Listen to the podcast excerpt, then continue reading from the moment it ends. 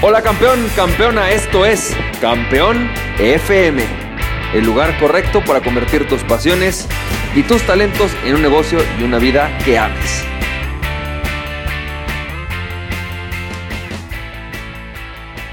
Hola, ¿qué tal? ¿Cómo estás, campeón, campeona? ¿Cómo te va? Yo soy Francisco Campoy y este es el episodio número 62 de Campeón FM.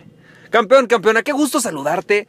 Bueno, pues hoy te quiero platicar sobre una diferencia más entre innovar y ser emprendedor. Justo ayer tuve una plática que me abrió los ojos y dije, es que esto tengo que decirlo en el, en el episodio siguiente, tengo que hacerlo. Fíjate, ayer eh, tuve la oportunidad de estar en un Uber y bueno, pues el chofer de Uber que me tocó es un contador público. Él es además profesor en, la, en el Instituto Politécnico Nacional.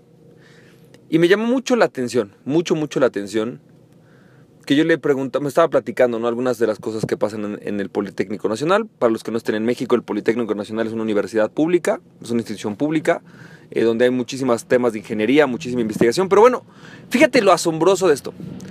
Platicando con él, le decía, oye, a ver, te voy a decir algo ahorita que estás platicando conmigo, me asombra algo que nunca había pensado.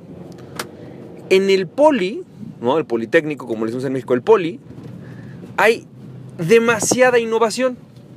Es decir, hay muchísima investigación y hay muchas tesis que nunca se concluyen en algo, que no se convierten en una realidad de mercado. Es decir, ¿qué quiere decir esto? En el Politécnico Nacional, igual que en la Universidad Nacional Autónoma de México, o conocida como UNAM en México, ¿no? Eh, hay, unos despachos o unos, eh, no sé cómo llamarlo, como departamentos de investigación sumamente amplios. La investigación, tanto en la UNAM como en el Poli, es muy, muy, muy grande. Y obviamente derivado de esa investigación surgen innovaciones, nuevas formas de resolver enfermedades, nuevas formas de resolver eh, otro tipo de problemas, ¿no? Problemas de la vida cotidiana posiblemente. Pero lo que me llama la atención es que yo no tengo en mi casa una sola de esas innovaciones, por lo menos que yo lo sepa. Comercialmente hablando, es decir, estamos hablando de una universidad, un instituto como el Politécnico, es un instituto donde hay muchos ingenieros, donde hay muchos eh, gente con, con capacidad de análisis. ¿Por qué, por ejemplo, no fueron ellos quienes desarrollaron el Facebook? Y entonces, platicando con él, le decía que yo encuentro una diferencia importante entre lo que pasa en Estados Unidos con lo que pasa en México, independientemente del intercambio de conocimiento. Hay algo muy interesante.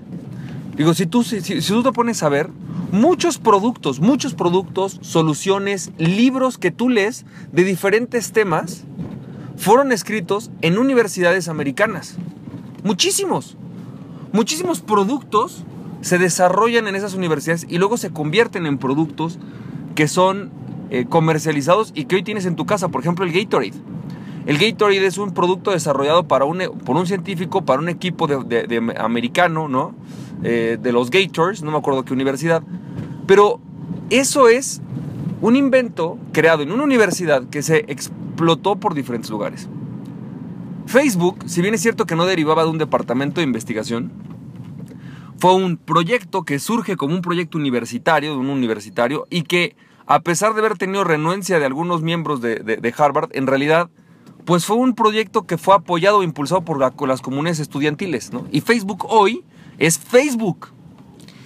Y yo me pregunto, si hay innovaciones, a lo mejor las hay y yo no lo sé, estoy hablando desde la ignorancia. Pero me llama la intención, me llama la atención que no conozco o no sé de productos de mi vida cotidiana que estén todos los días desarrollados por estas universidades. Y entonces me queda clara la diferencia entre un innovador y un emprendedor. Fíjate, hay muchísima gente que define a los emprendedores como innovadores para ser emprendedores son innovadores. De hecho, es tan ridículo que cuando estaba eh, terminando de transcribir el último, de pasar el último capítulo del episodio 61 de Campeón FM, lo estaba pasando a mi artículo, a mi post, en mi blog, me di cuenta que eh, hay personas que incluso dicen que Henry Ford no fue un emprendedor, sino hasta que decidió crear el Serie T, es el primer coche creado en serie. En otras palabras, Podría ser un emprendedor. Ah, es emprendedor por momentos, cuando innovas. Cuando no innovas, no estás siendo emprendedor. O sea, Carlos Slim no es un emprendedor. Y me llama mucho la atención eso porque yo digo, a ver, espérame.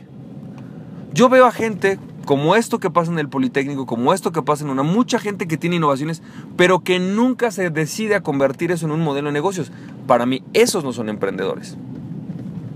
El innovador no es un emprendedor, no porque tú tengas una innovación, uno, quiere decir que esa innovación es valiosa, dos, quiere decir que esa innovación la puedas convertir en negocio, en, negocio porque no sabes convertir en negocio.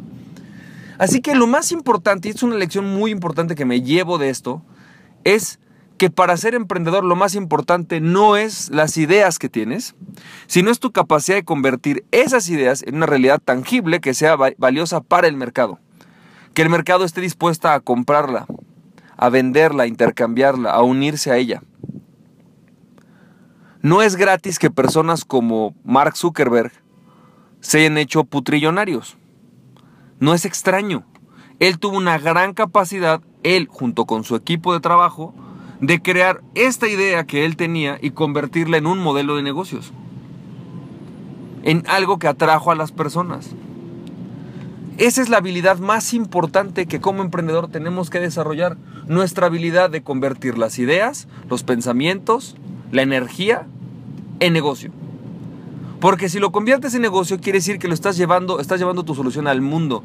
Es qué triste que habiendo innovaciones, muchas innovaciones, muchas cosas que podrían hacer mejor nuestra vida, con mejor salud, más rápidas, más fáciles, no estén en el mercado porque no hay nadie que sepa cómo convertirlas en negocio. Porque al final de cuentas, el que sea negocio significa simplemente tu capacidad de hacer que otras personas se interesen por ello para poderlo llevar hoy hacia el mundo hay dos formas, gratis, ¿no? A través de, programas de apoyo, cuando son algo de, algo de, digamos, indispensable para la subsistencia de alguien, como a lo mejor una vacuna para el cáncer, no lo sé. Pero por otro lado, el que alguien tenga la capacidad de pagar por ello para que sea justificado el que esta persona utilice la solución que tú creaste. Entonces, campeón, campeona, pues yo me llevo a esa reflexión, espero que a ti te haya servido de algo. Para mí fue una reflexión muy importante. Y bueno, campeón, campeona, como siempre y como todos los días me despido diciéndote lo siguiente. Aquella persona que se conoce a sí mismo es invencible. Conoces a ti mismo y nada ni nadie podrá detenerte. Emprende tu pasión. Estamos viendo, campeón, campeona, que tengas muchísimo éxito y mucha felicidad. Estamos viendo, bye bye.